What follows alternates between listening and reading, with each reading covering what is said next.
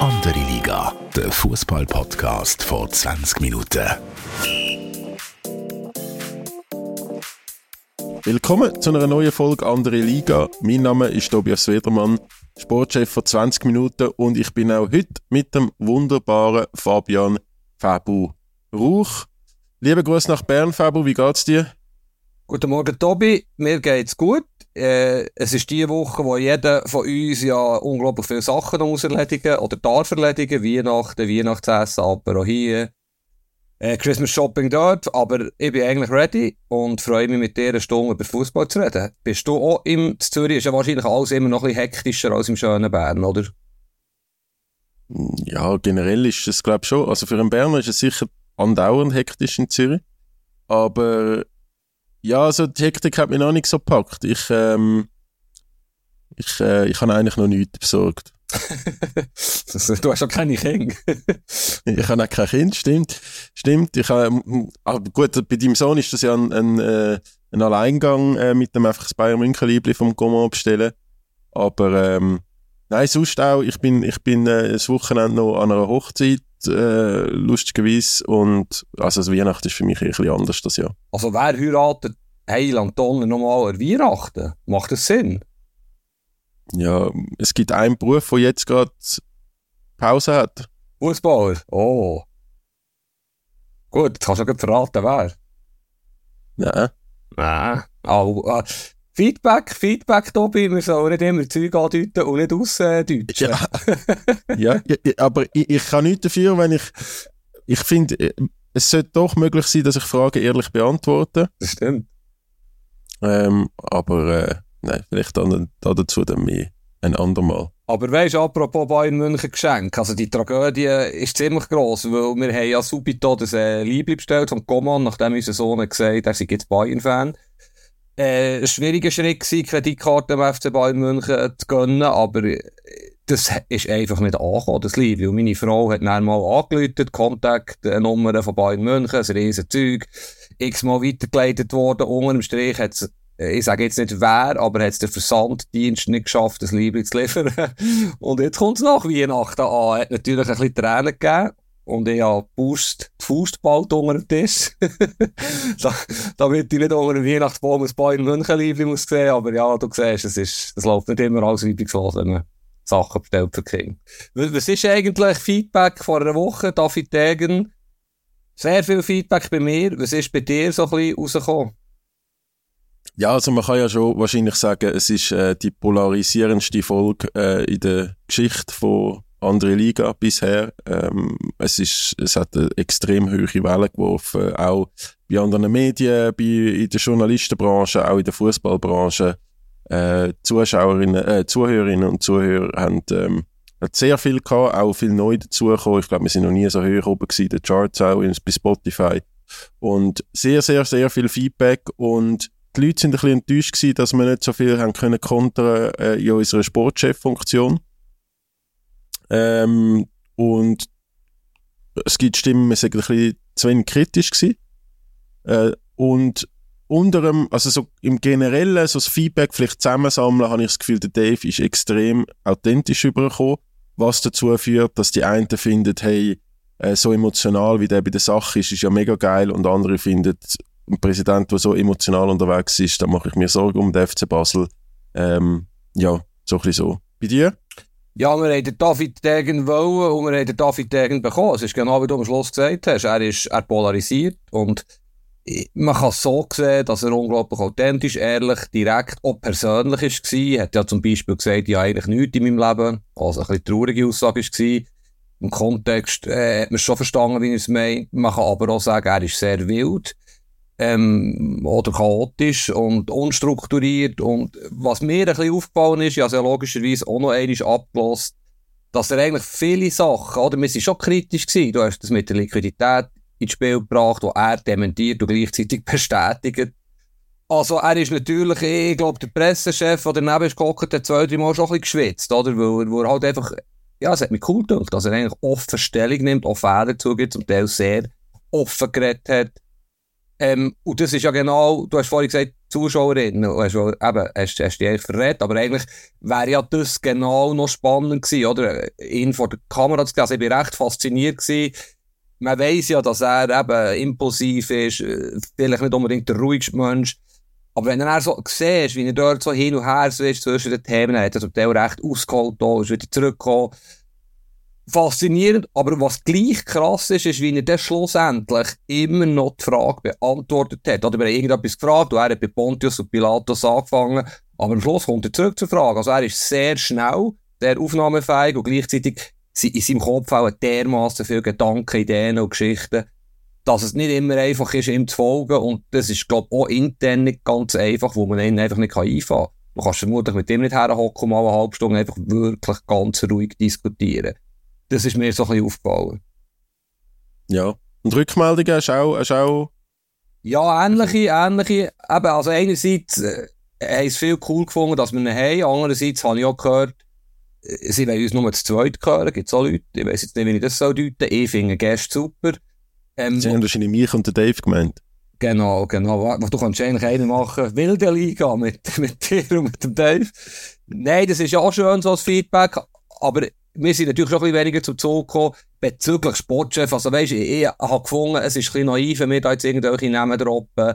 Die Justo wäre ja eigentlich so ein logischer Name gewesen, wo man dann noch, in den Sinn kommt von Winterthur. Oder Stojikovic, der bei Darmstadt jetzt keine Rolle spielt, wäre prädestiniert, aber es ist ja auch nicht unsere Aufgabe. Also klar, hat er uns dort echt noch cool verwünscht, aber eben, wir sehen weder in Büchern noch, noch ihre Philosophie, wir wissen nicht, wie lange, was haben sie mit diesen Spielern für Abkommen, wann geht der.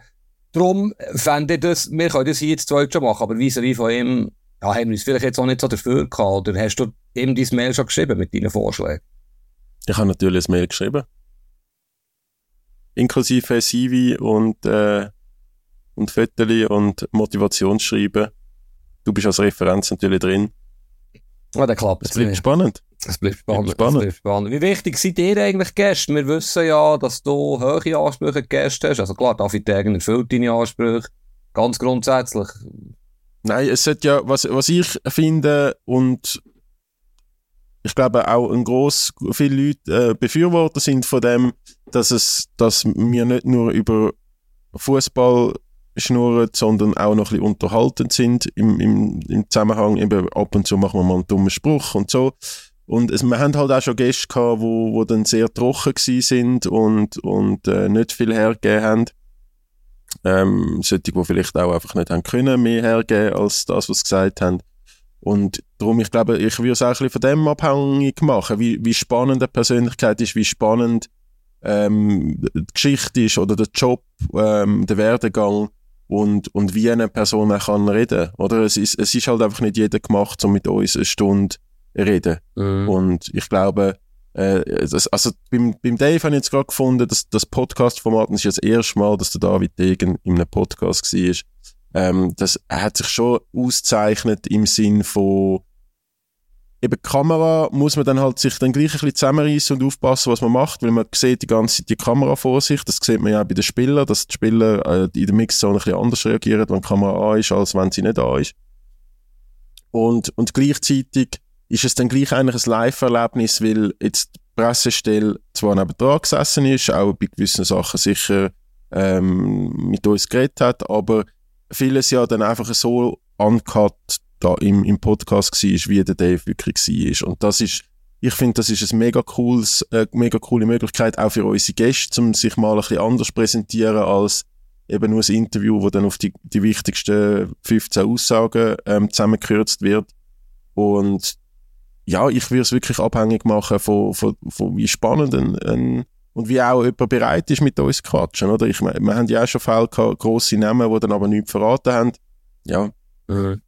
Ja, äh, wir haben ja lange Listen von Kandidaten, die wir sicher nächstes Jahr auch, auch werden umsetzen, der eine oder andere. Es ist vielleicht beim David Degen ein bisschen so, also ich habe mit den Spanien-Journalisten jetzt auch geredet, die ihn aus zum Print-Interview haben. Das heisst, nicht vor der Kamera, äh, logischerweise nicht ein Podcast, was für mich auch die perfekte Form ist, ein Podcast bei ihm. Und er ist natürlich dann in so einem Interview, wenn er eine Stunde redet mit Journalisten, äh, geschrieben, er ist er extrem emotional. Also steht da auf, schreit umeinander, wenn ihm etwas nicht passt, ist sehr direkt. Also das ist sehr, da bist du kaputt nach einer Stunde David Print-Interview. Ähm, es muss nicht negativ sein. Er hat einfach das Herz auf der Zunge, er, er setzt sich ein für FC Basel, für seine Ideen. Und das kann er natürlich im Podcast weniger und darum ist es perfekt, oder? Er, er kann ja nicht ganz äh, so offen reden, oder, also nicht so offen, aber weißt, so direkt oder auch mal umschreien oder auch mal umgeben, wenn ich mir Frage nicht gefällt, wo er ja, ja weiss, es ist live, oder? Von dem her wirklich perfekt. Und äh, ich finde, er hat es gut gemacht, aber es hat auch Reaktionen gegeben, à la, ja, also so einem wird ihm im Club nicht anvertrauen. Also, oder er, er kommt schon, ja, es ist halt der David Degen, jeder hat eine Meinung zu ihm und das wird auch so bleiben, egal was passiert. Äh, vielleicht zum das abschließen, er sagt ja auch am Schluss, der Uli Hoeneß ist so ein ganz grosses Vorbild. Ähm, und beim, beim nochmal hören und bearbeiten habe ich dann schon auch gefunden, er hat schon gewisse Züge von, von einem Uli Hoeneß, wie man ihn aus Talkshows und, und äh, seiner impulsiven Art und ehrlichen Art kennt. Stell dir mal vor, wenn er dann mit 60 ist. Aber ja, best, beste Unterhaltung. Yes, yes. Ähm, vielleicht die, die uns auf Spotify zulassen, äh, kann man ja immer kommentieren. Also wenn ihr einen Wunsch habt für Gäste nächstes Jahr äh, im Rahmen vom Schweizer Fußball natürlich, also etwas, etwas, was möglich ist, nicht, dass er irgendwie schreibt Lionel Messi oder Cristiano Ronaldo, aber gut, auch das wäre vielleicht, der Februar hat ja beste Kontakt. Mhm. Via NZ. Aber äh, wenn ihr dort irgendwie einen spannenden Namen habt, Ideen, die ihr gerne äh, als Gast bei uns würde im Podcast sehen, kommentiert das auch. Äh, und wir werden uns das sicher anschauen und allenfalls unsere Liste auch noch ergänzen. Mhm.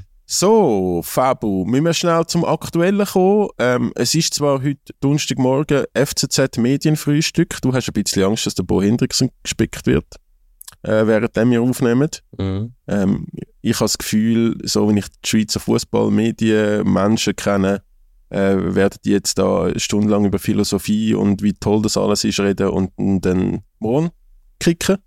Ja, müssen wir da schnell etwas, müssen wir da etwas schnell ansprechen oder wenn wir zu der brand, brandheißen Aktualität, die jetzt gerade reingekommen ist, gehen? Ja, ja, heute Morgen gedacht, als ich so viele Themen durchgegangen bin, ja, ist jetzt ein typischer Tag. Fußball ist so gross, es passiert so viel. Scheibe, wir haben zwei Themen, wo wir drüber reden. Vielleicht noch mal kurz, wenn es die Leute hören, ist schon alles anders. Einerseits FCZ, genau, wo, wo nicht schwer davon ausgeht, dass der Bo Henningsen keine Zukunft hat. Aber ich habe das Gefühl, es lohnt sich jetzt nicht zu lange darüber zu reden, wo wenn die Leute hören, ist schon bekannt, was passiert ist. Darum, dann nächste Woche schlage ich vor, die Auswirkungen von diesen Entscheidungen, wenn überhaupt.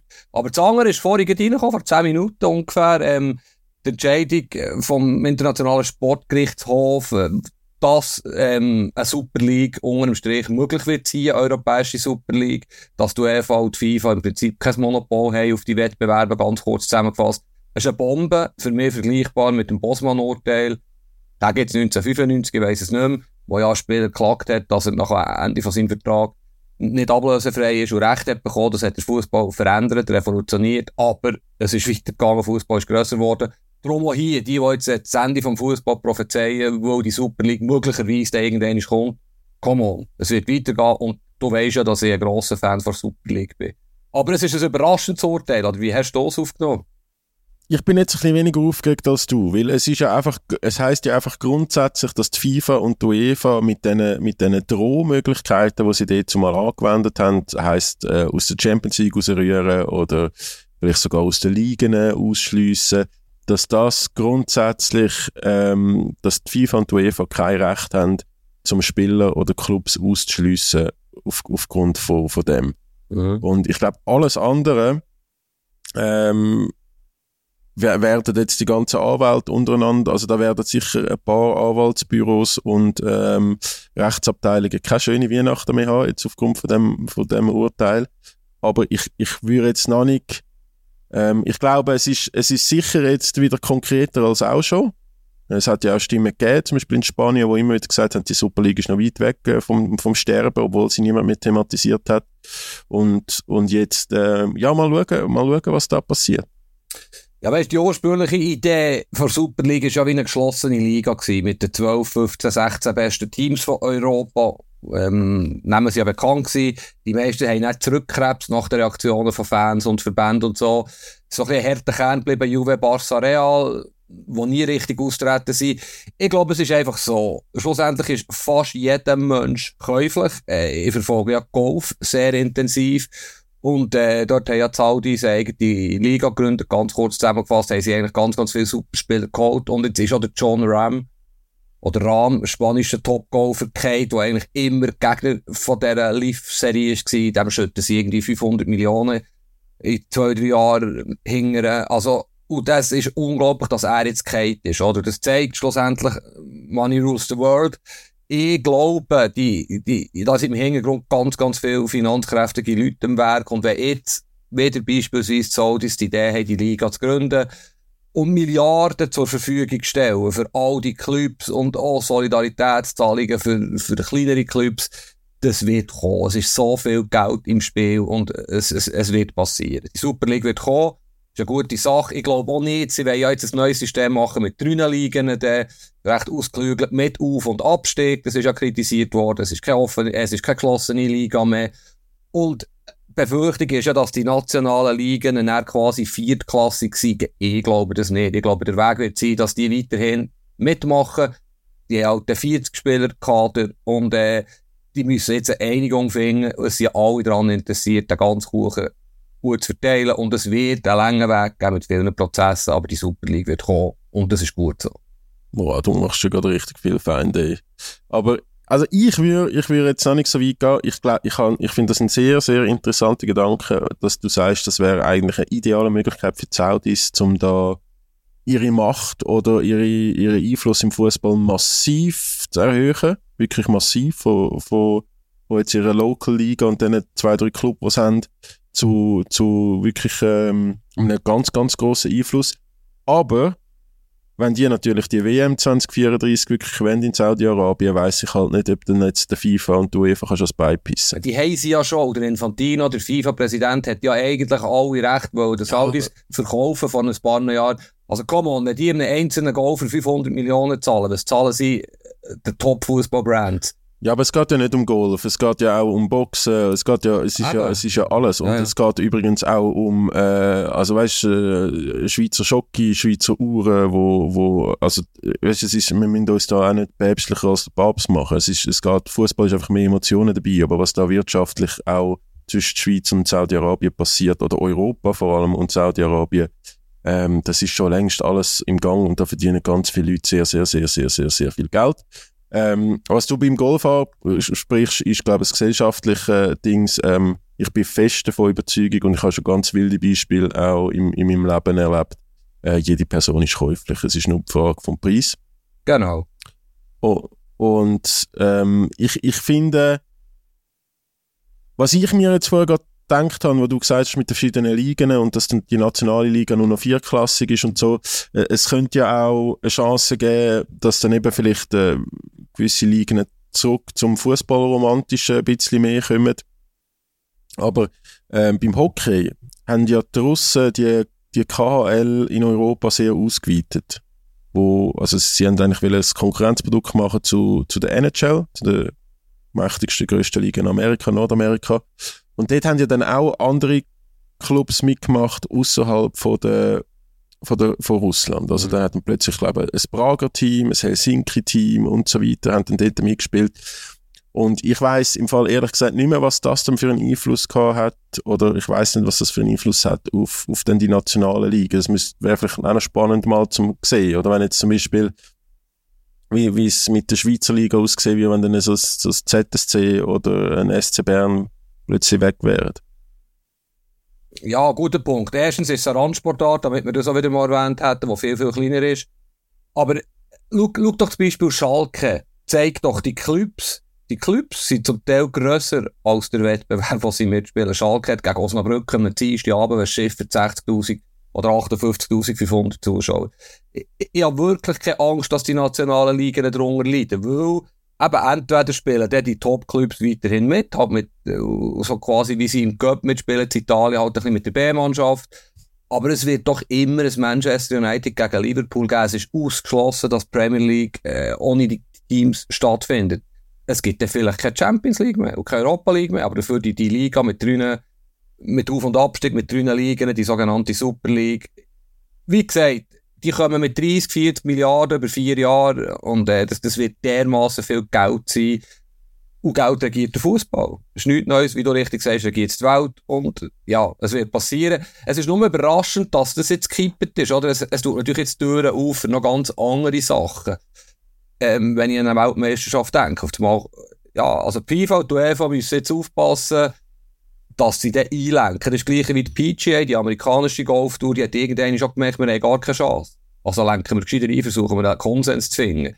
Und durch das Urteil, das natürlich jetzt angefochten werden kann, aber sind jetzt natürlich ganz andere Konstellationen möglich. Und da werden sich auch ganz viele Leute Gedanken machen und die werden, die werden auf jeden Fall eine Lösung finden, die finanziell für alle stimmt. Schauen wir mal. Mhm. Schauen wir mal. Was, was ja schon soll ich jetzt so weit gehen und dir recht geben? Finally.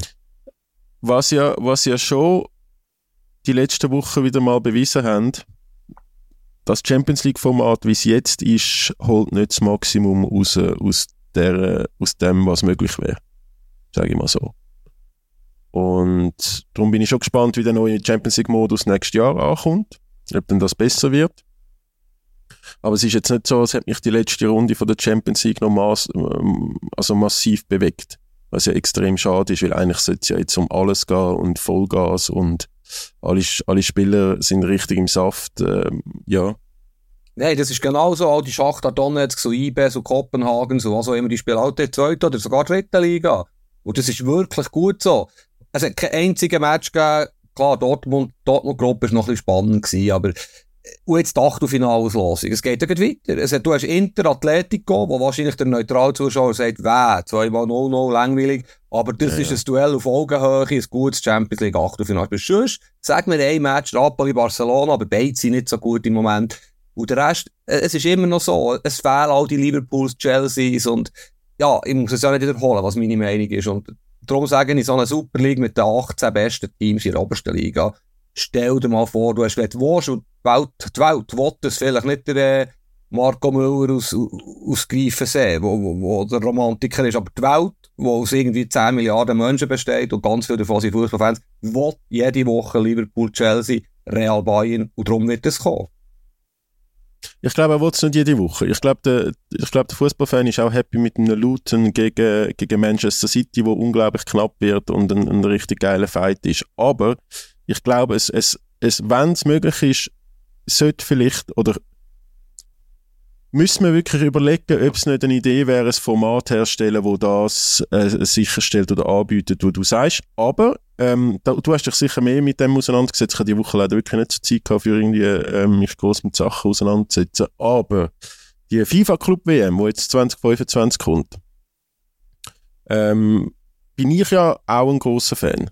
Also ich bin ja, ich, ich, ich vermisse ja den, den Fußball relativ schnell. Und jetzt füllt man so ein Sommerloch mit, äh, mit einer grossen FIFA Club WM, nicht so, dass das, äh, das Alibi-Turnier, ähm, wo man da irgendwo auf der Welt einmal verkauft, wie es jetzt aktuell gerade in Saudi-Arabien stattfindet, wo dann irgendwie ein ägyptisches Team, ein äh, asiatisches Team, ein brasilianisches, taktisch hochstehendes Team und äh, Manchester City dabei ist.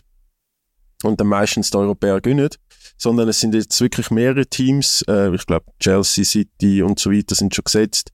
Ähm, Real natürlich, Barca. Äh, und, und auf das freue ich mich hingegen sehr, äh, weil ja, weil, weil dann haben wir eben das, was du sagst, oder? Ich weiß halt nicht, wie die Spieler dann platt sind ähm, äh, nach so einer Saison, wie, wie, die, wie ernst, dass die den Kampf, den Wettkampf nehmen.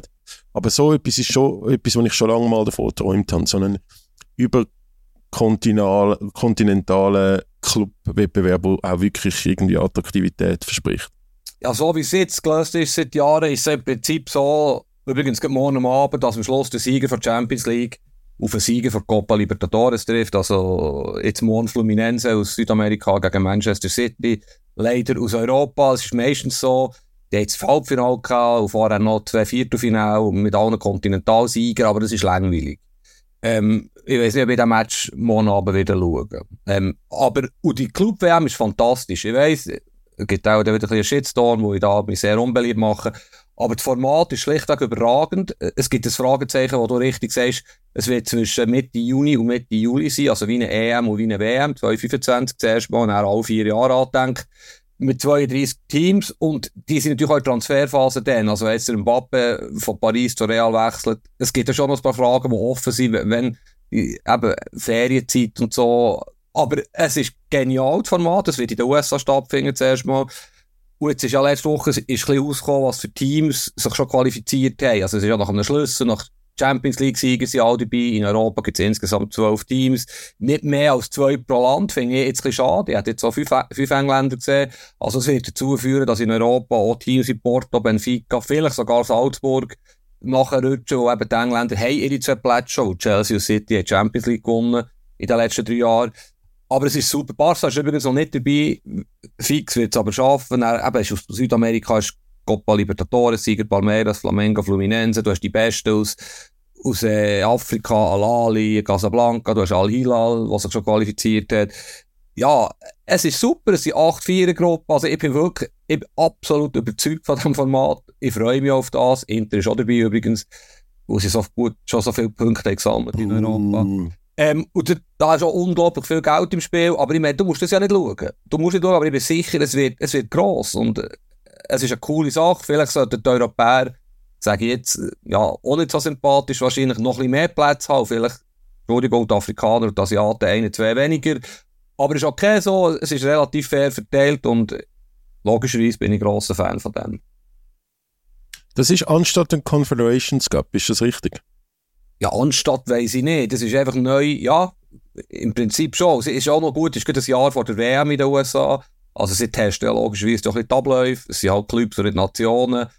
Und das andere wird übrigens weitergeführt, aber soweit ich es verstanden habe, nur ein Spiel zwischen dem Sieger, äh, nein, stimmt nicht, die anderen Ko Kontinente können sich qualifizieren und treffen dann einfach ein Match auf den Sieger von der Champions League. Das wird, glaube ich, immer noch kurz vor Weihnachten stattfinden, jedes Jahr, soweit ich informiert das, bin. Das ist hingegen richtig dämlich. Ja. Südamerika ist das mega populär. Also, Fans von Fluminense, die ja aus Rio kommt, die drehen durch, oder? Wo das ist dort extrem wichtig. Du bist nicht der beste Club der Welt. Also, das hat eine riesen Tradition. Hier in Europa wird es ein bisschen belächelt, das Spiel. Ähm, aber in Südamerika ist es riesen populär. Das ist das, was ich immer sage. Man muss auch ein bisschen die Augen öffnen. Wir haben unsere Perspektive, das ist klar. Ähm, aber es gibt auch eine andere Perspektive auf dieser Welt. Dort in Südamerika ist es unfassbar beliebt. Äh, also für uns nicht nachvollziehbar. Ja, vielleicht will wegen der taktischen Finesse, die jetzt ähm, zu bestaunen ist an diesem Turnier. Ich bin sicher für das Team aus Rio, es gegen Manchester City geht. Wo man damit in der nächsten Woche kann sagen, hast du gesehen, die taktische Meisterleistung von Fluminense bin gespannt. Bin sehr gespannt. Ähm, eigentlich kann ich noch etwas sagen, aber das habe ich jetzt vergessen. Wollen wir auch? Ah, ah, okay. was, natürlich, was natürlich noch bitter ist, ähm, zum das Thema vielleicht noch schnell anschneiden, wo ich mir überlegt habe, wo die FIFA mit der Kommunikation rausgegangen ist. Jetzt pusht man den Frauenfußball derart, oder? Mhm. Und ähm, die nächste, das nächste große Turnier ist in der Schweiz, EM 2025. Und jetzt machen wir das erste Mal so eine große Club-WM von den Männern in dem Fenster, wo, wo eigentlich hätten können oder immer noch können, die Frauen glänzen. Ähm, ich könnte mir vorstellen, dass das einen gewissen Einfluss hat auf den neutralen Fußballzuschauer. Ja, ja, ich weiß jetzt die Daten nicht. Ich glaube doch, die Frauen-EM ist ein bisschen später oder fährt, okay, fährt Anfang Juli an, geht der ganze Juli. Ist natürlich ein guter Punkt, aber noch einmal, Geld. Stell dir mal vor, wie viel Geld, dass dieser Club-WM, äh, Geld. Geld, Geld, Geld, Geld um ist. Und, und die Frauen-EM, wenn wir beim Wort sind, ist im Vergleich ein Randsportart, oder? Natürlich ist es wichtig und natürlich ist es ein grosser Anlass, aber du hast, es ist so nicht vergleichbar und darum glaube ich nicht, dass sich das überschneidet. Oder hast du das Gefühl, es gibt jetzt Leute, die Schweden, Italien nicht schauen, in Basel ein Viertelfinale von Frauen-EM, wo, wo am Abend der City gegen Fluminense ist. Also, ja. Ja. Wir werden, ja, kann sein, kann sein, ja. Spannend. Ja. Spannender Punkt, ja. Ähm, wenn wir schon bei Spielen in Basel sind und Co., wenn wir zu der Super League gehen, beziehungsweise, oder möchtest du etwas sagen? Zur, ein, Führung gewankt. zur einzig wahren Super League. Nein, ich will gar nichts sagen. Ich bin gespannt. Ist gut, Es gibt ja gefühlt, Hä? es gibt ja gefühlt 20 Super Leagues auf dieser Welt. genau. Superligas. Super, Super Ligas. Ja, die hoch, also wirklich, können wir schnell über das reden? Über was? Kleine Klammern. Über was? Über die türkische Superliga. Oh, Aber ich meine, oh, glatt ist. Die, die, nein, das ist nicht Glattis. Also, das ist eigentlich so ein stolzes Fußballland. Oder da hat so viele Emotionen, so historisch große Clubs in Istanbul, Riesennamen, wo, wo auch für, im europäischen Fußball für Spektakel gesorgt haben in den letzten Jahrzehnten. Ähm, Fußball bedeutet so extrem viel in dem Land und die stellen sich jetzt, also wirklich wie eine so, also so ein, so ein ich weiß nicht, was ist Fußball Drittweltland an? Also der, der, der, der, der Fußballpräsident, wo da ähm, der Schiri K.O. schlägt, dann wird die ganze Liga unterbrochen, dann fängt die Liga wieder an, dann stürm, kommt wieder irgendein Präsident und stürmt das Feld. Ähm, dann jetzt gestern Abend, glaube ich, schon wieder irgendeine Schlägerei in der zweiten höchsten Liga von der Türkei. Also äh, sind die nicht ganz, sind die nicht ganz putzt? Glattis habe ich gesagt, weil ähm, andere Kultur, andere Mentalität, andere Emotionen. aber also- und es ist hure heikel, etwas zu sagen, ohne dass es sofort heisst, uh, rassistisch, musst ja aufpassen in der heutigen Woke-Welt, dass du nicht irgendwie in einen Shitstorm kommst. Ich, ich sage es mal so, ich shoote selber seit 40 Jahren fast, ähm, ich habe Regionalfußball jahrelang, jahrzehntelang gespielt.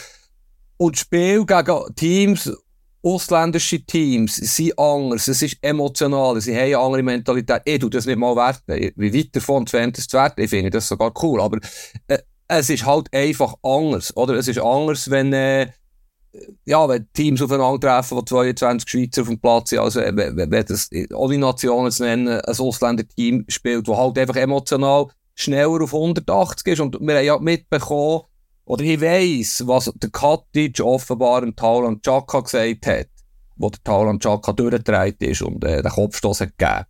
Ich glaube, der Tobias Wedermann würde, wenn der Katic ihm das sagt, nicht so durchdrehen. Er würde mal sagen, was bist du für ein Piep, Piep, Piep, Piep.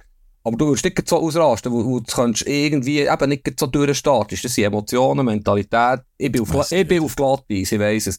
Aber ich glaube, man weiss, was sie will sagen und vielleicht ist im türkischen Fußball die Zündschnur ist einfach kurz. Das ist ja nichts Neues. Es ist sowohl im Positiven mit der Leidenschaft in den Stadien. Wenn schon mal, wenn mal das Istanbul-Derby schauen, Galatasaray, Fenerbahce. Ich meine, das ist Wahnsinn. Die Leidenschaft ist so geil. Sorry für das Wort. Aber es kann halt auch in die andere Richtung gehen, wie wir, wie wir leider wissen. Und ja, das sind halt jetzt so Auswüchse. Und wenn die Schiedsrichter nicht geschützt werden, oder nicht können geschützt werden. Es ist ja Wahnsinn. Der erste Match, der stattfindet, ich glaube am Dienstag Abend, der- mit dem Hakan Jakins im Team, dreht der Präsident durch. Also, ich, weiss es nicht, ob so vielleicht eine Frage von Intelligenz ist. Ich weiss, wieder glatt ist, aber wie kannst du so auf, auf das Spielfeld stürmen? Also, es ist mir wirklich ein Rätsel. Also in Griechenland hat es auch in den letzten Jahren mal einen Fall gehabt, ich weiß auch nicht, bei einem von den Top-Clubs, wo, wo doch ein Präsident sogar mit der Knarre aufs, aufs Feld gelaufen ist, nicht? Ja, ich weiß nicht, du hast aus Südamerika. Voilà, voilà, es ist ja nicht nur im Shooter so, es, es sind andere Zustände, es sind vielleicht andere Strukturen auch und wir können nur fassungslos zuschauen, oder? Ich will, ich will wirklich äh, vehement widersprechen, um das einfach am, am äh, südländischen Temperament ähm, unterstellen und, und da irgendwelche Schubladen aufzumachen, weil in Italien wird jetzt, äh, ist ja auch in Sachen Fußball die Emotionen, Emotionen sehr hoch und da wird nicht die ganze Zeit das Spiel unterbrochen oder abgebrochen. Ähm, ich glaube einfach, dass es jetzt vielleicht gerade in diesen konkreten Ländern vielleicht auch nicht immer die seriösesten Personen sind, wo, wo so Clubs haben. Mhm. Oder? Also, ist halt immer auch sehr viel Politik und so weiter, aber ich glaube doch für, oder ich, ich bin im, im letzten Donnerstag in dem Spiel Lugano Besiktas im letzten Grund gewesen. Ich habe eigentlich gehofft, es wird fast ausverkauft sein. Ähm, ich meine, die Stadt Zürich hat nicht mal die Hälfte vom Stadion aufgemacht, sind aber doch mehrere Tausend, vier, fünftausend ähm, Besiktas-Fans aus ganz Europa gefühlt angereist und haben ein bisschen Stimmung gemacht. Man sieht schon, was, was für Emotionen die haben mit ihren Clubs und man sieht ja auch jetzt beim Kader von Galatasaray aktuell, dass die doch auch ganz oben, also europäisches Topniveau haben und, und darum, ich, ich hoffe, die kriegen das so schnell wie möglich in den Griff, weil äh, der türkische Fußball ist, ist wertvoll, aber so in dieser Art ist schwierig. Das ist mega schade. Und es ist natürlich ein guter Punkt, den du sagst, oder? Ich, ich bin im Moment ein paar Telefone Führen, so wegen einer Geschichte über, über Fußballagenten, Berater, wie das eigentlich läuft. Das ist natürlich sehr ein undurchsichtiges Geschäft, ein Drecksgeschäft, O-Ton von jemandem, der sehr gut rauskommt, mit sehr vielen Halunken, auch wieder O-Ton. Und es ist... Halunken ist ein geiles Wort. Ein sehr geiles Wort. Aber es ist doch, es ist doch schlussendlich ein bisschen so. Und auch hier sage ich wieder, ja, es ist ein kleines Abbild vielleicht auch von Gesellschaft. Sorry, es ist, es kumuliert sich natürlich, es ist extrem im Fußball mit Zahlungen, mit, ja, man, man weiss ja 10%, also was da wirklich passiert und wie, wie geschoben wird. Und zum Glück wissen wir nicht mehr, aber vielleicht ist das halt in so einem Land noch ein bisschen ausgeprägter, wie du richtig sagst, kommen vielleicht Leute gemacht bei einem Club aus der Halbwelt, um es mal so auszudrücken. Und das sind alles so, so Zusammenhänge, wo man muss sehen, wegen dem muss der gleich nicht aufs Spielfeld setzen und Schiri attackieren, finde das, also das ist so ein No-Go. Der Schiedsrichter ist einfach eine Respektsperson, egal was er entscheidet und wie schlecht das er ist. Also da werden Grenzen überschritten, geritzt vom, vom Schlimmsten und ich, ich weiss auch nicht, ob es etwas bringt, wenn jetzt du UEFA, es gibt auch Leute, die sagen, Türken musst du jetzt ausschliessen vor allem und so ich bin eigentlich in der Regel gegen Sippenbestrafung und es bringt nicht viel, aber du musst ja die Sache irgendwie können kontrollieren und ich, logischerweise sehe ich die Lösung jetzt auch nicht. Gut, du kannst ja nicht die Istanbuler Clubs bestrafen, weil irgendwo sonst einer durchgetreten ist. Logisch nicht, aber ja. Ist ja mit den Fans, oder? Wenn du eine ganze Fankurve zutust, die fünf gezündet haben, ist das gut, ist das schlecht? Sorgt das vielleicht für eine, dass sich der eine oder andere überlegt, mache ich nicht mehr? Ja, da eine ewige Diskussion. Ja. Ja, ja, ja. Eine ewige Diskussion könnte auch entstehen, wenn wir ähm, Top 11 vom, vom, von, der Saison, von der ersten Saisonhälfte in der Super League bestimmen. Ähm, ich habe das Gefühl, ich habe das Gefühl, ich mache mir da wieder einmal mehr nicht so viele Freunde und komme dann nachher Mails über mit, äh, mit einer riesen Auflistung, wieso dass ich falsch liege. Aber ich habe mir da mal eine 11 zusammengestellt, du auch. Gell? Ja, ja. Also du hast zumindest den Auftrag bekommen. Aufzgi nicht, äh, Aufzgi nicht gemacht? Selbstverständlich. bei dir spielen wahrscheinlich mehr Medi, Kasami, Abraschi. Nein, ich bin gespannt auf deine Mannschaft. Also Tauli sicher auch noch, hast du vergessen? Ja, der Tauli und der Granit, genau, die, sind auch noch, die werden auch noch eingeflogen, genau. Der Granit ist, der Granit ist gesetzt, das ist der Top 11. Spielertrainer, Spielertrainer. ähm, soll ich mal, ich, ich fange mal mit Goli an.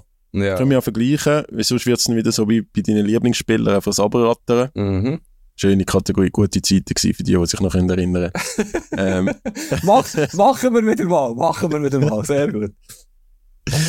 IB-Goalie äh, Rajopi ist für mich der beste Goalie von der ersten Saisonhälfte.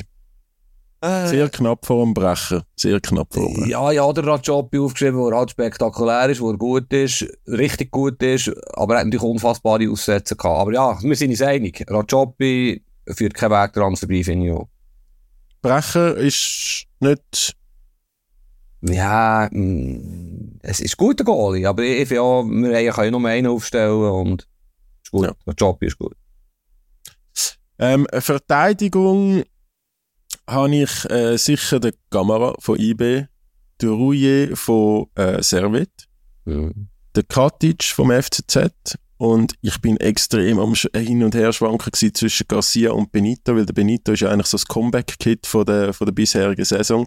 Das ist eigentlich so schon fast abgeschrieben gewesen zum Teil. Äh, aber ich glaube, es ist schon der Garcia von, von IB. Ja, im Gegensatz zu dir schaue ich natürlich noch, dass die Viererkette funktioniert. Und ähm, du hast jetzt, glaube ich, drei Innenverteidiger, auch der Ruhe kann draussen spielen. Aber ja, ich kann mir auf den ersten Blick nicht viel dagegen sagen. Katic hat sehr gute Spiele gehabt, aber auch unglaublich schlechte Spiele gehabt. Ich bin grundsätzlich nicht ein Fan von Spielern wie ihm. Ähm, aber ja, er hat es gut gemacht. Ich, meine Viererkette... Wegen seiner, südländischen Mentalität? Nein, wo er Spieler ist. Nein, wo er... Ja, das, was er im ja, nein, provozieren gehört ein bisschen dazu. Man kann dort Grenzen überschreiten. Er ist ein unglaublich wertvoller Spieler, setzt sich ein und so, aber wenn es um so Mannschaften geht, ist ja immer auch noch so ein bisschen das Herz, finde ich, dabei. Und, oder immerhin so auch noch Sympathie. Und ich habe nicht, ja, lieber Fußballer, die, ja, die Fußballer sind. Oder Kadic ist ein unglaublicher Zweikämpfer. Macht es sensationell. Ich meine, sein erstes Match, oder einer der ersten Matcher in, in Basel, letzte Saison, und mit Tourbank gespielt hat und äh, wirklich sich reingeworfen hat. Also das ist ein, ein Kämpfer von dem Herren. Aber bei mir längt es nicht. Ich, ich, spiele mit einer IB-Viererkette, so langweilig es ist. Ähm, Garcia ist der beste Linksverteidiger von Liga, Blum ist der beste Rechtsverteidiger von Liga. Ich habe verzweifelt nach Alternativen gesucht und jedes Team. Äh, es längt einfach nicht. Innen ist, ist Benito, ist klar, der ist sehr ein guter Innenverteidiger. Okay, nebendran kann man jetzt diskutieren, da kann man recht viele fragen, aber ich bin auch beim Gamara, Gamara der halt einfach gut ist. Und ja, jetzt habe ich fünf IB-Spieler genannt. Das ist nicht so, nicht so kreativ. He. Mit dem Rajon. Nein. Gut. Nein, ist wirklich nicht so kreativ. Ich weiß ja nicht, ob das richtig ist. Aus IB-Hasser, gell? Oder IB-Fan, je nachdem, genau. Je nach, je nach Laune. Mhm. Je nach Laune und Tabellenplatz tust du da ja wie ein Bändchen im Wind. Also Mittelfeld, Mittelfeld von EGZ dafür. Und da, da habe ich nur einen IB-Spieler und der ist ja unbestritten. Ist nur, nur Leute, die, ja, die sich nicht mit Fußball befassen, sind anderer Meinung. Also Ugrinic ist, ist überragend. Ich habe einen Dengue, spricht man das eigentlich so aus? Äh, ja. wo, wo sieben Goal schießt, wo, wo unglaubliche Sprünge gemacht, wo ich sowieso, er ist immer verletzt in den letzten Jahren bei Luzern und GC, aber immer das Gefühl gehabt, der hat etwas. Und dann habe ich noch ein spielerisches Element drin, mit dem die, die Justo von, von äh, Winterthur, wo ich einen riesen Kicker finde. Mir ist klar, dass ja, gibt ganz viele andere Kandidaten, aber ich finde, das passt. Du hast Zweikampfstärke, du hast Power, Entschlossenheit, du hast Technik. Also wenn du das besseres Mittelfeld herzauberst, dann kannst du beim Dave anfangen als Sportchef.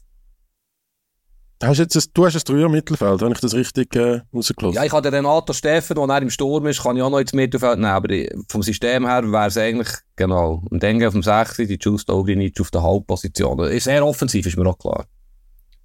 Ähm, ich bin, bei, beim Ugrinic bin ich komplett bei dir, beim Steffen äh, auch, obwohl ich ja ähm, im Rahmen von der Schweizer Nationalmannschaft äh, selten gut über den Renato Steffen rede. Aber es ist schon, also ich meine, der hat jetzt die 27 Spiele für Lugano in dieser Hinrunde 12 Assists und 5 Goal geschossen. Das ist schon äh, eine rechte Hausnummer für Schweizer Verhältnis. Ähm, darum, ich hätte ihn jetzt dort auch dabei, in der Offensive, in im, im, Mittelfeld, wo, wo auch immer man ihn dann einsetzen äh, Ich habe den Witzig von St. Gallen. Mhm. Gehört, für mich, gehört für mich noch in die Elf. Ich finde, äh, St. Gallen muss zwingend auch vertreten sein, äh, aufgrund vom Tabellenplatz. Und ich bin auch beim, beim Thema GC. Ähm, beim, beim, ich habe ein Vierer-Mittelfeld äh, mit Steffen. Äh, bin auch beim Thema GC und in Dengue ist klar sieben Goal.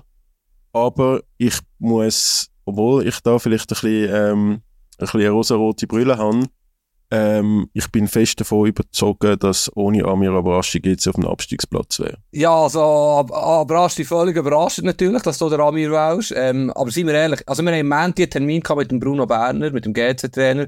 Das Interview in der NZZ ist heute drin, ist relativ lang. Und er schwert natürlich auch vom Abrashi, sagt, es sei ein Geschenk und äh, sensationell seine Begeisterung, Leidenschaft, ist der wichtigste Spieler von GC. Aber er lobt auch den Dengue, ein Dengue, der eben... Endlich mal konstant. Übrigens, der Abraschi, ja, der war ja früher auch viel verletzt gewesen, sehr konstant ja. gewesen. Beide eigentlich, man kann die beide reinnehmen, was aber ein bisschen übertrieben wäre. Aber wenn ich mich muss entscheiden, wenn der Dengue macht, eben, macht er auch noch Goal. Aber ich sehe, was du sagen, oder was, du hast natürlich recht, der Abraschi ist der wichtigste Spieler von GC und er ist einfach eine grosse Figur für, für die Super League. Keine Diskussion. Ja, ich habe mir halt wirklich äh, Gedanken gemacht, wer wichtig ist für ihr Team, wer wirklich mit Leistungen ähm, halt Liga intern äh, raussticht in ihren Teams. Und klar, der Amir schießt kein Goal. Mhm. Ähm, Finde ich aber auch nicht, dass alle dann immer auf Score, aufgrund von Scorerpunkten in so Top 11 kommen. Aber, aber eben, ich, ja. Aber das wird sicher für Diskussionen sorgen, auch bei euch Zuhörerinnen und Zuhörern. Klar können wir einen Kunde, einen, äh, einen Matthew vom FCZ äh, reinnehmen. Ähm, es gibt Leute, auch bei uns teamintern, die das Gefühl haben, der FC Basel spielen. Aber dort erinnere ich mich dann schon immer noch an die paar sieglosen Wochen, wo, wo dann, glaube ich, schlussendlich, wenn man so, so von der ganzen Saisonhälfte ähm, analysiert, äh, schwierig wird, oder? Ja, wenn es rein nach dem Talent geht, muss natürlich ein Weg drin sein und noch der eine oder andere von Basel. Aber eben, es geht um die Leistungen. Ich finde auch, Matthew Conde habe ich eigentlich zuerst drin gehabt, einer von beiden mindestens, wo sie einfach sehr gut sind in diesem zentralen Mittelfeld, in diesem System wo der Bo Henningsen lässt spielen, sie sind dort wirklich überragend physisch, äh, kommt kein, kommt kein Maus durch dort im Zentrum. Aber ja, äh, eben, ist nicht der Spielertyp, den ich super finde. Ich spiele lieber mit nur die Justo und dann geht halt noch ein paar Goal geschossen. Aber wenn wir jetzt den Steffen ins Mittelfeld, Mittelfeld nehmen, bleiben noch zwei, zwei Stürmer übrig. Sehe ich das richtig? Ja, ich finde einfach lustig, dass du mich da angefeilt hast wegen meiner Verteidigung mit der Verteidigung und selber. Also, ich, Ugrinic, ähm, die Justo, Endenge. Das geht schon. Also, das geht schon. Nicht viel. Ja, ja, es geht schon. Wenn du im Gap spielst gegen Viertliga-Club. Nein, nein, der Ugrinic kann, der Endenge macht 6 äh, das kann er, oder Ugrinic äh, ist defensiv okay, oder die Justo lanciert nicht die drei Stürmer, Steffen, und jetzt noch die zwei weiteren, die du zuerst kannst nennen. Nein, mach du, mach du. Ja, also, Giotto Morandi spielt natürlich bei mir. Er spielt immer in meinen Dreamteams vor Super League. Wow. Zwei GC-Spieler in der Absolut Lieblingsspieler. Und, aber noch, mir ist klar, dass das äh, rein leistungsmässig natürlich weird ist, der Giotto Morandi aufzustellen. Aber ich finde es ein sensationeller Kicker. Ähm, aber wenn es nach Leistung geht, ja, die Bestürmer, oder der Elia spielt ja unglaubliche Matches, aber halt vor allem mit Champions League. Äh, das Goal gegen City weiss jeder noch. Und ein Potenzial ist er der beste Schweizer Offensivspieler oder der beste Offensivspieler in der Super League. Längt alles nicht. Ich, ich gehe für Bedia und Okita, wo ich finde, die, die haben Wasserverdrängung, die haben Speed, die haben Klasse, die haben Abschluss. Und dass es halt nicht auch wirklich acht IB-Spieler sind, wo das wäre zu viel des Guten. Voilà, Bedia. Also der, Moran der Morandi ist jetzt wieder raus. Jetzt der Morandi, vier Stimmen. Ja, der, ich spiele mit Bedia, Okita und Steffen im Sturm, genau. Und der Morandi ist halt mein super Joker. Ich habe schon Angst gehabt, dass, dass ich viel wird triggern, weil ich äh, weder Elia noch Ensame im, im Sturm habe, wo ja doch äh, gute Leistungen gezeigt haben in der Offensive und vielleicht von der Klasse her wirklich die besten beiden Stürmer sind. Aber ich gehe auch mit, äh, neben Steffen, wo wir ja beide jetzt über Mittelfeld oder Offensive, mit Okita und Chris Bedia von Servet, ähm, ich glaube, an diesen zwei, die zwei muss bringen, aufgrund von der Form von der, von der ersten Jahreshälfte. Mhm. Ja. Voilà, hast, hast, hast, hast du noch ein bisschen gerettet im Sturm, hast gleich ein bisschen Ahnung. Das hast, das hast jetzt gut nachher erzählt mir. Gratuliere.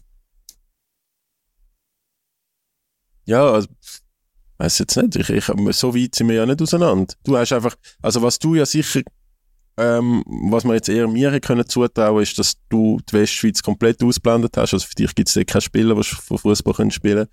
Und, und jetzt außerhalb von Bern und dem FCZ, wo du betreust, bist, oder GC, bist jetzt auch nicht auf aktuell massiv, also du kennst eigentlich drei Clubs. Ja, das ist natürlich jetzt sehr ungerecht, was du erzählst. aber man kann es so zusammenfassen, wenn man möchte. Und du möchtest offenbar. Ähm, der Stefanovic, den ich einen Riesenkicker finde, hat einfach keine gute Herrunde gespielt bei Servet. Sonst bei Servet haben wir ja bei dir übrigens. Ich glaube, ein Westschweiz-Spieler. Habe ich den. Ja, Oh, sorry, Lausanne hier Uschi, ja, wir, wir reden vom All-Star-Team, also, die, ja, der Tassar hat auch keine Vorrunde gespielt, bei Iverdo zum Beispiel, aber das längt, also der, der kommt, der kommt wahrscheinlich sogar noch hinter Morandi, jetzt über, überformuliert. Ja, und wie Uschi jetzt eh kennen, also, nein, das, das ist okay, so, das ist, es ist nun mal, wenn du das Bundesliga All-Star-Team machst, dann kommt auch, auch keiner von Darmstadt oder von Heidenheim rein, obwohl Heidenheim eine riesen Vorrunde spielt. Sind wir uns einig? Ja, Serbien gleich Heidenheim. Finde ich super. Servet gleich Stuttgart. Und da ist der Girassi drin, voilà, und Servet hat der Bedia drin. Gut.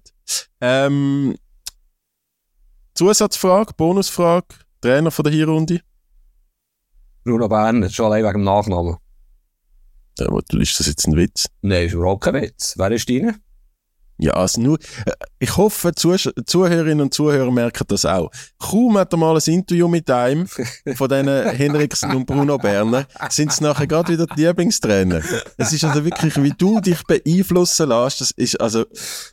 Da bin ich noch jung, ich habe mich schnell beeinflussen. Habe genau gewusst, dass du diesen Satz wirst sagen, wenn wir über den Berner reden. Aber sag du, ich, ich sage dann, warum, abgesehen vom Nachnamen, dass der Bruno Bern es verdient hat, genannt zu werden. Du, du kommst jetzt wahrscheinlich mit, ähm, ich bin gespannt, bin ich wirklich gespannt. Charlie Baum. Ja, ja. ja. Also, weißt du, du, dort hast du den direkten Vergleich. Der hat, was hat er gemacht? 15 Punkte in 12 Spielen. Viel, viel zu viel für das Team, genau, ja. Ähm, er hat, hat einen Aufstieg geschafft, kaum ist er weg, gab bei ihm da gefühlt gar nichts mehr.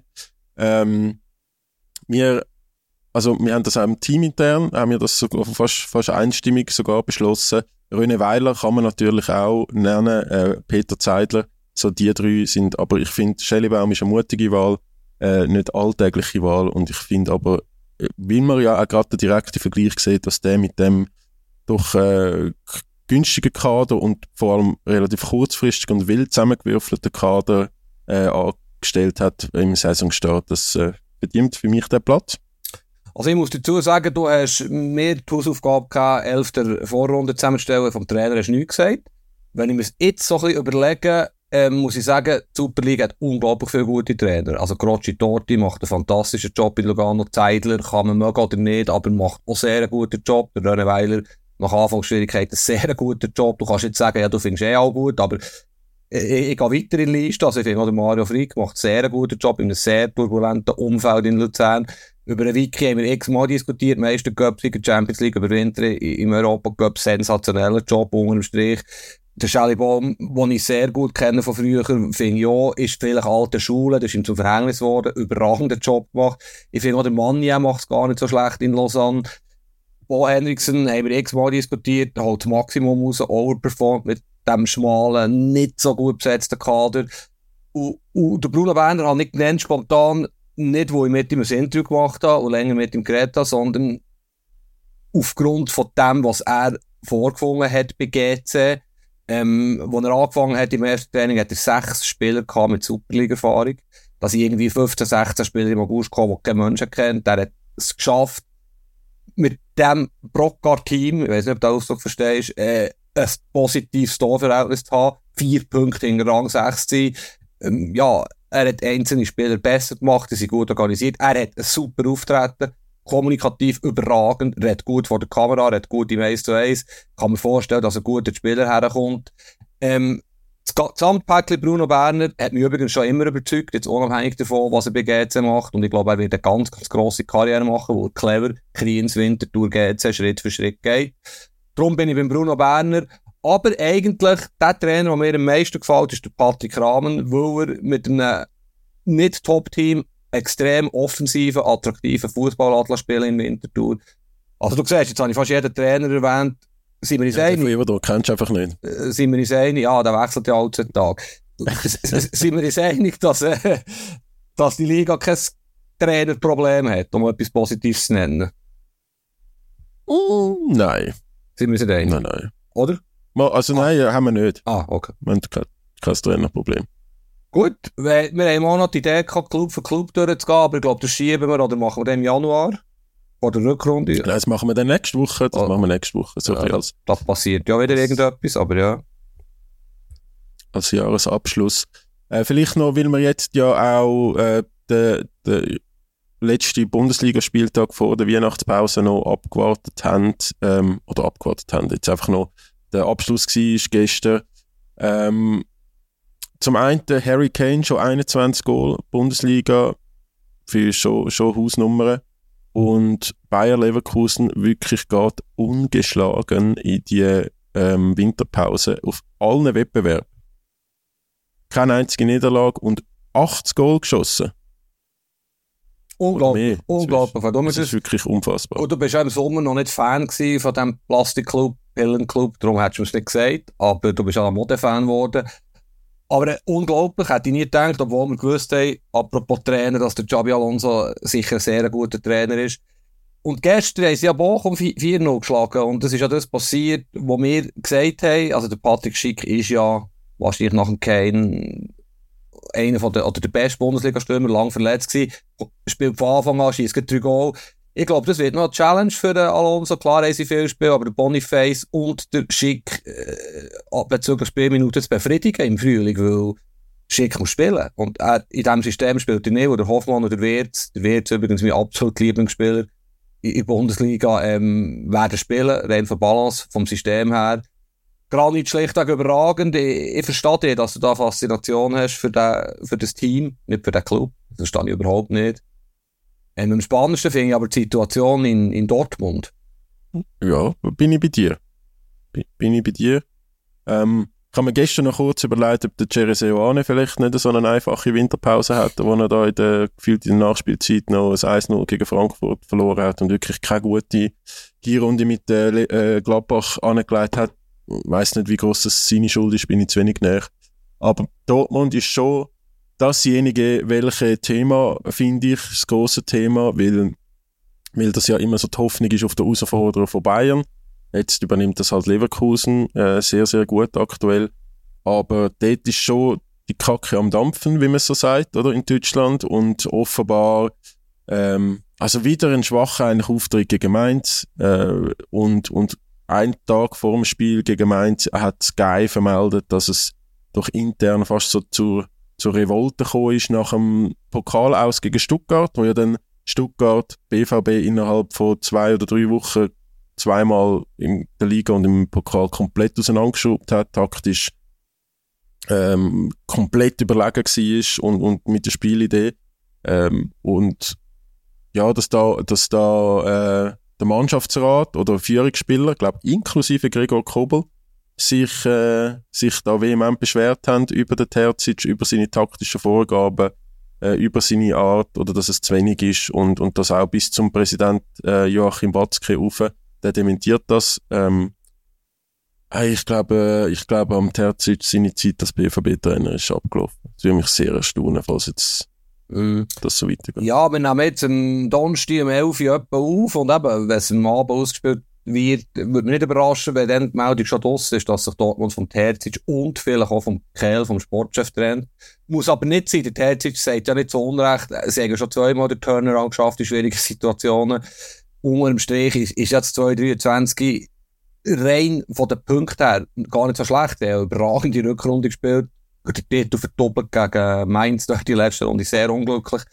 Aber es deutet sehr viel darauf hin, wie du richtig sagst, auch die Spieler, wie sie sich äußern, Füllkrug, Koppel, sie nehmen nicht wirklich den Trainer in Schutz. Sie haben sogar schon relativ direkt gesagt, dass es fehlt im Spielsystem, sie sind ausgecoacht worden, Stuttgart hat es zweimal exemplarisch vorgemacht. Es fehlt sehr viel, es ist Unruhe da, der Terzic ist jetzt auch nicht der Ottmar Hitzfeld, du weißt, was ich meine. Also, äh, ja, er ist zwar ein riesen Dortmund-Fan, aber ich habe schon letzte Woche gesagt, ist vielleicht der perfekte Assistenztrainer vom BVB. Es ist unterm Strich, ist, glaube ich, ein, ein Machtkampf, logischerweise. Watzke haltet zum Terzic, andere weniger.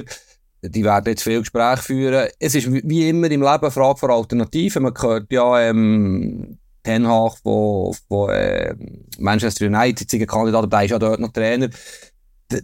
Und sie werden nicht einen, gestern Inter gegen Bologna verloren, Inter B-Team, Sommer und so im Cup, sehr unglücklich.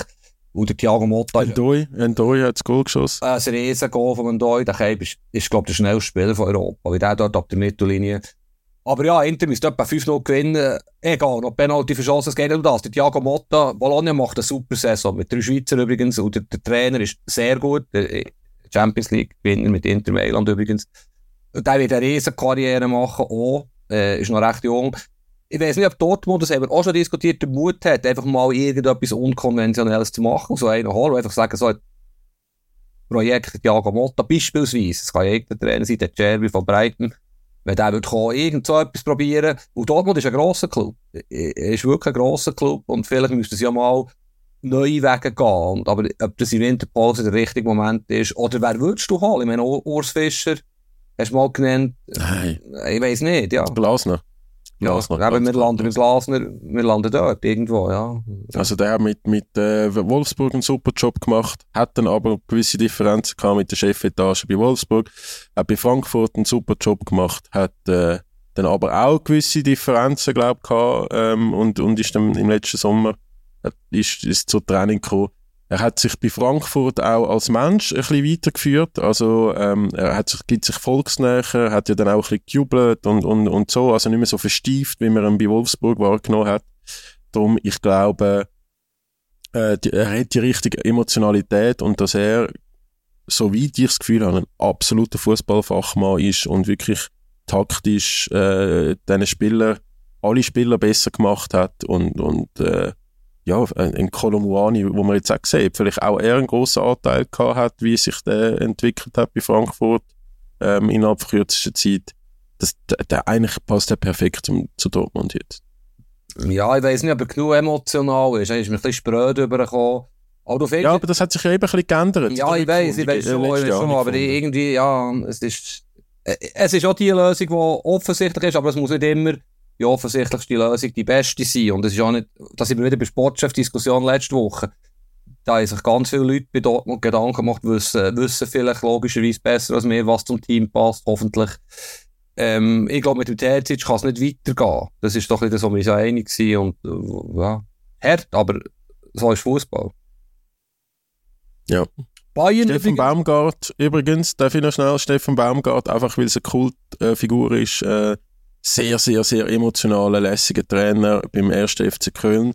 Die haben gestern im Abstiegskampfduell gegen Union, äh, Union, Union Fischer, Union Berlin verloren.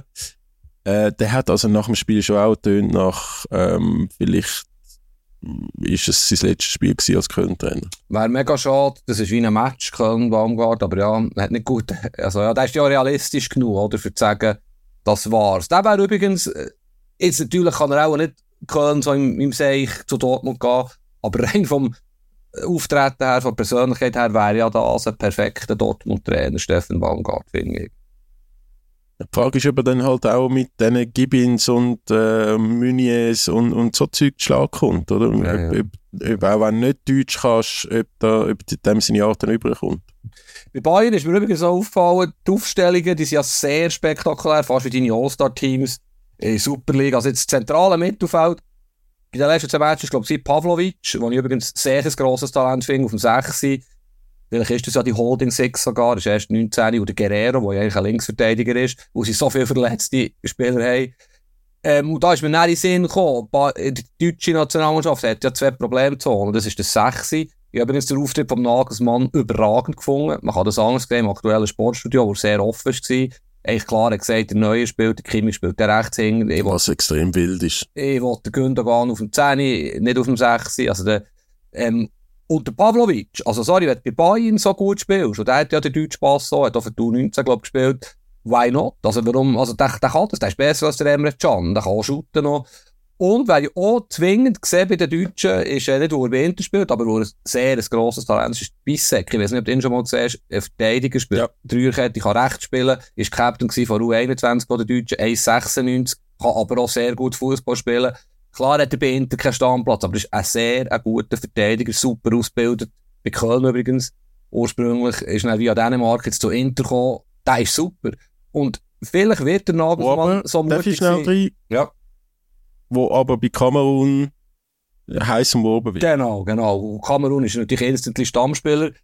Aber ja, der, eben darum, den müsstest du jetzt holen, du müsstest ja jetzt etwas probieren. Meine, dass Emre Can oder Schlotterbeck, Entschuldigung, nichts gegen Schlotterbeck, aber vielleicht lang das nicht. Warum probierst du jetzt so etwas, oder? Du, du hast Talent, du hast grosse Talente offenbar, die sind ja U17 Weltmeister geworden kürzlich. Von der ist noch kein Kandidat, ist mir schon klar, aber du hast, ja, du kannst einen Pavlovic jetzt mal bringen, der macht es wirklich sehr gut. Also, der kann, der kann Fußball, schlägt auch super Standards übrigens. Ja, also es ist, ich, ich äh, finde, du bist, bist eigentlich bei der Einschätzung von Pavlovic nach zwei sehr, sehr guten Spielen, wo er, wo er jetzt eingesprungen ist, äh, bin ich absolut bei dir. Ähm, es, es ist aber schon, äh, äh, deine Aussage reiht sich in, in verschiedenen TV-Experten und Fußballjournalisten in Deutschland ein, in den letzten Tagen und Wochen, wo, wo also schon ein bisschen die Verzweiflung von der deutschen Nationalmannschaft zeigt, weil es hat einen, einen äh, Plettenhardt, heißt er glaube von, von Sky, ähm, wo ja, wo, wo irgendwie gefordert hat, dass der Paris Brunner, da der U17-Stürmer, ähm, zwingend muss an, an die EM mitgehen. Der hat noch kein Spiel für Dortmund gemacht in der Bundesliga, finde ich, finde ich also komplett Banane. Ähm, dann hat es mal den, den Vorstoß gegeben, dass man den Goalie von Bochum mitnimmt, weil er so, einen Penalty, so eine gute Penalty-Statistik hat. Ist auch, also der Trapp hat auch gegen die Türkei gezeigt, dass er eigentlich äh, ein sehr, sehr, sehr, sehr guter Goalie ist, äh, auf dem 3 da gibt's noch, noch andere mehr. Ähm, nein, also ich finde, ich finde, du musst jetzt nicht so wilde Sachen probieren, nur, nur weil jetzt die, die Stammelf nicht funktioniert. Bei, bei, dir, bei dir in Sachen Can und vielleicht ein Schlotterbeck und, und das da, und auch ein Säule, wo, wo ich nicht weiss, ob, ob die wirklich ähm, dann in dieser Stammelf sein müssen aber ich finde das Thema Toni Kroos dann viel heißer als all die wilden, einfach mal einen Namen für eine Schlagziele in den Raum zu rühren. Ja, also Kimmich muss er ja rechts bringen, aber du das wild findest. Aber der Kroos ist näher genau wie der Gündogan-Typ. Der Kroos ist auch nicht das Casemiro 6, weißt du, abräumt. Und vielleicht fehlt es schlichtweg, ja, außer du, ja, das fehlt Andrich, aber der spielt auch nicht mal bei Leverkusen oder so. Ja, es wird spannend, es wird spannend. Er hat immer viele Möglichkeiten. Ich wollte nur sagen, warum nimmst du übrigens auch bei Schweizer Nationalmannschaft kannst ja Pavlovic und ein Bissek mitnehmen, das Turnier. Also eben besser aus Spieler Nummer 21, 20 als der Can und der Schlotterbeck. Das war mehr so ein bisschen meine Message. Gewesen. Ja, ich finde halt jetzt eben, die Zeit vom Probieren ist ein bisschen vorbei. Jetzt musst du wirklich mhm. eigentlich den Kader zusammen haben. Aber ja. Ich finde übrigens die Goalie-Aussagen sowohl vom Nagelsmann wie auch von Murat Yakin finde ich äh, sehr risikobehaftet.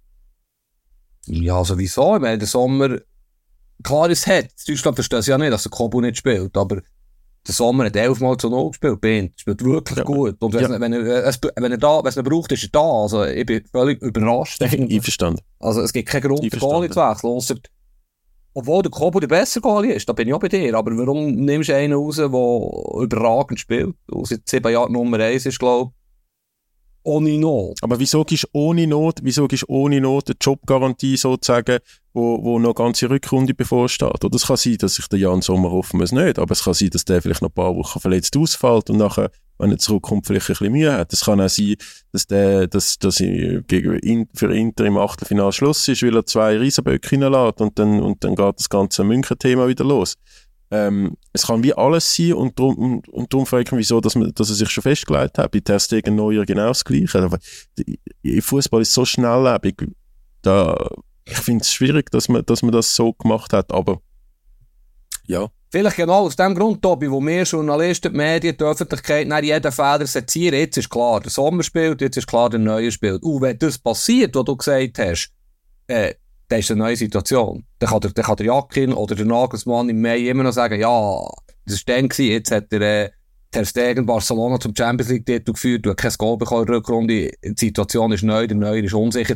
Aber jetzt hat er Ruhe, jetzt wird nicht jeder Fehler vom Neuer und oder vom Sommer von uns allen diskutiert, oder? Und er wird ja jeden Tag darauf angesprochen. Also, wenn er jetzt mal eine Antwort gibt, dann ist er Ruhe, dann wird er nicht mehr jedem Interview, in jedem Gespräch darauf angesprochen. Ich glaube, es ist ein Medienmechanismus, und beide sind sehr verdienstvoll geworden. Ich meine, der Neue hat äh, leider Deutschland 2014 zum Titel geführt. Oder? Also, wenn er fit ist, und das ist er ja offenbar wieder, dann gibt es doch keinen Grund, den Neuen auszuwechseln. Und aus Leiden, und er kann Fußball spielen. Und, also, ich sehe das anders als du.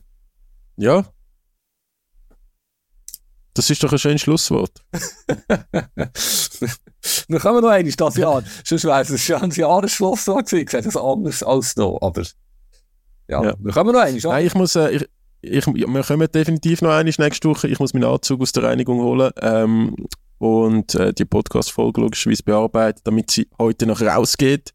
Ähm, du kommst auf Zürich, wir sehen uns später noch zum Apero. Mhm. Bist du eigentlich Trauzeuge? Diese Frage darf ich noch stellen. Nein. Nicht. Einfach, ja. einfach Gast. Gut.